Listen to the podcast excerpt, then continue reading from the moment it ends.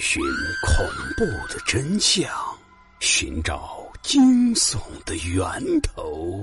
欢迎收听老刘讲故事，让你我一起彻夜难眠。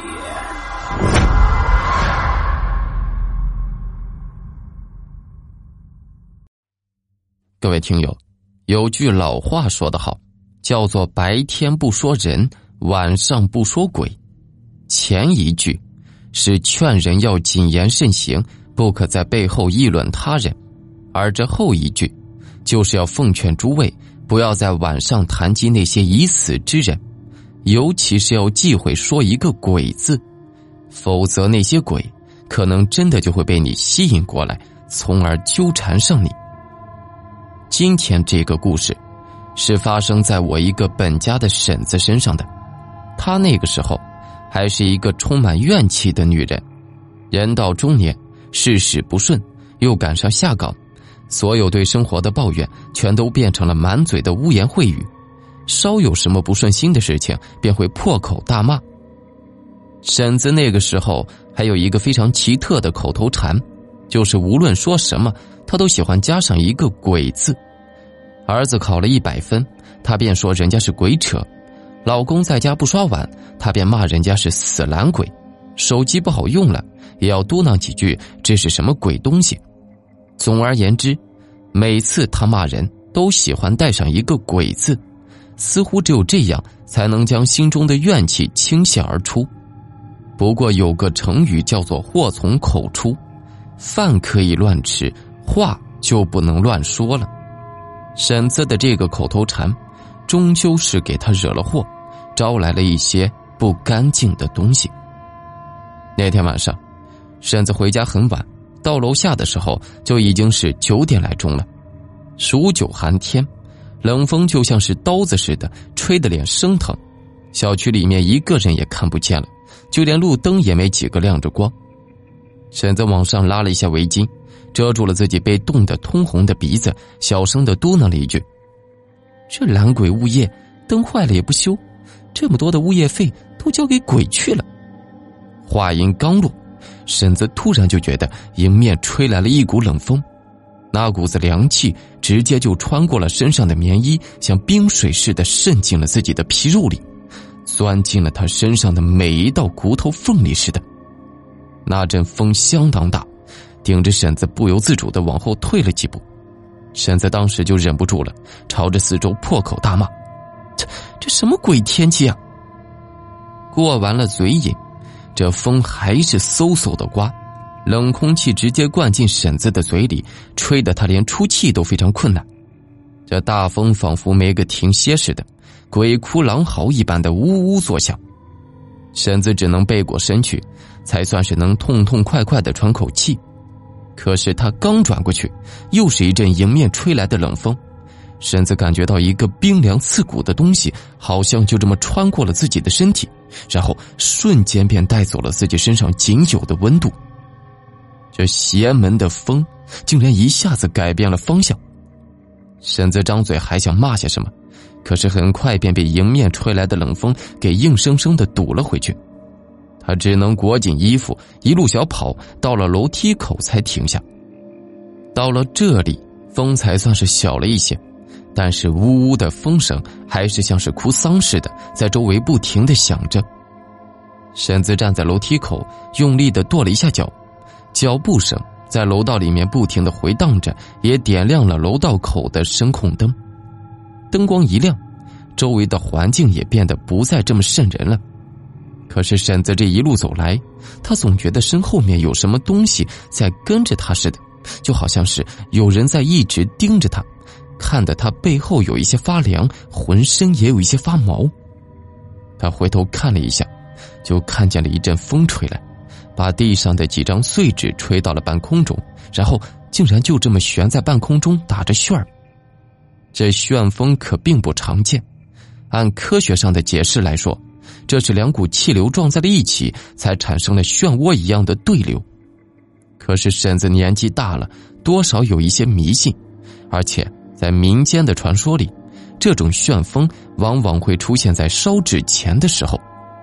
婶子顿时就觉得这是有孤魂野鬼来收钱来了。可就算知道这是小鬼来收钱，婶子也一点也不害怕。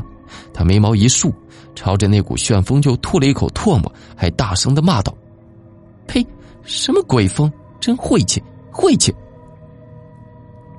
骂完，婶子也算是出了一口气，她头也不回的哼着小曲儿就上了楼。只是她并不知道，在她身后面的那股旋风竟然悄悄的跟了过来。楼道里面此时也并不安生，每层窗户都被大风吹得咣当咣当的响着，听得婶子太阳穴是直跳。就这么上了两段楼梯，婶子也到了二层，不知道是不是电压不够的原因，头顶上面的灯光非常的暗。灯泡还在地上印出了一个巨大的光圈，把它给直接圈在了里面。头顶上的灯光微弱的，就像是即将被吹灭的蜡烛发出来的火光似的。虽然也能照个亮，可是却把本就狭窄的楼道照得像是点着香烛的灵堂似的，非常的瘆人。还没上到三楼，婶子就听见了一阵小孩子的哭声，非常的沉闷。像是隔着什么东西似的，听不真切。婶子一琢磨，最近也没听说楼上哪家新生了孩子呀，怎么还会有小孩的声音呢？婶子又往上走了几步，三楼的灯光变得更加的昏暗了。头顶上黄色的灯泡垂在半空，后面连着一截长长的电线，就像是个被人硬生生扯出来的眼珠子似的，又像是个祭奠死人用的灯笼似的。而且灯光的正下方，竟然停着一辆婴儿车，而那哭声，就是从那辆婴儿车里面传出来的。婶子被那辆婴儿车吓了一跳，她浑身一抖，可是嘴巴里面还是忍不住冒出来一句：“哎呀，哎呀，这是哪个死鬼家的死鬼孩子？大晚上的，吓死我了！”突然间，婴儿车里面的哭声更大了，而且。那孩子哭起来连个喘气的空档也没有，就这么一直哇哇哇的哭着，听的人是头皮发麻。孩子凄厉的哭声，窗户外面呼呼呼的风声，窗户咣当咣当的碰撞声，让本就阴暗的楼道里现在变得更加的诡异了。婶子赶紧加快了脚步，侧着身子躲过了那辆婴儿车。走过去的时候，他还不忘记低头看上那么一眼，究竟是什么孩子哭的声音这么瘆人？可是不看不知道，一看吓一跳。他发现婴儿车里面竟然是空的，只是放了一个孩子玩的拨浪鼓。可是那个诡异尖利的哭声，还是不停的在楼道里面回荡着，四周的墙壁也在不断的反射着回音。婶子站在中间，仿佛听见了十几个孩子的哭声，他被吓得双腿发软，踉跄着往上面爬着。就这么爬了几步，身后面的哭声突然戛然而止，而窗户外面的风声也停了下来，楼道里面又重新陷入了一种诡异的寂静之中。婶子扒着楼梯的扶手往下面一看，他发现。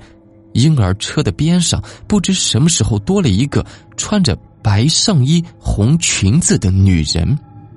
她双手就扶在婴儿车上，弯着腰，一头长发盖住了脸，似乎是在安慰着婴儿车里那个并不存在的孩子。婶子当时已经被吓得浑身发软了，心脏也几乎要从胸脯里面蹦出来了。可他还是忍住了尖叫的冲动，屏住了呼吸，生怕这个女人发现自己。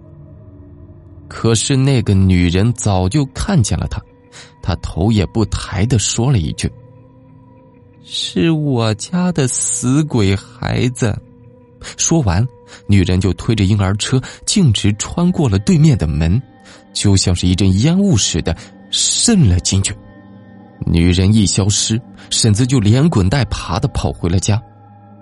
在很久之后，婶子才知道，三楼的那家人，去年的时候死了儿媳妇，据说是从楼梯上面摔了下去，连带着肚子里面的孩子一尸两命。据说当时流的血，把她的裙子都给染红了。自那之后，婶子算是彻底的把他的口头禅给改掉了。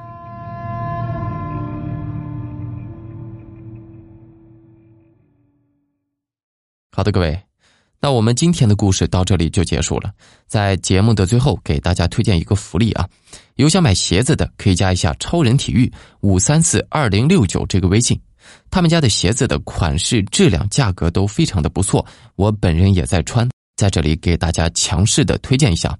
那另外，还没有去收听我们的全新专辑《老刘讲故事之阴阳面馆》和《老刘讲故事之不眠之夜》的，赶紧去订阅收听一下吧。最后，听完故事不要忘记点赞和转发一下，我们下期再见。